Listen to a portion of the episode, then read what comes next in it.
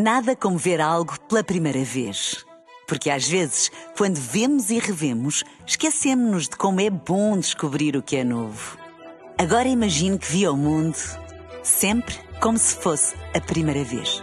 Zais. Veja como se fosse a primeira vez. App.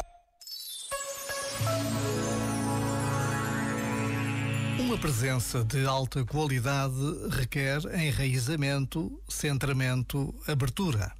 Quando aprendemos a trazer a atenção para o momento presente, isso traz enormes benefícios. Primeiro, liberta-nos de padrões mentais tóxicos, poupa-nos à repetição de pensamentos ligados ao passado ou ao futuro.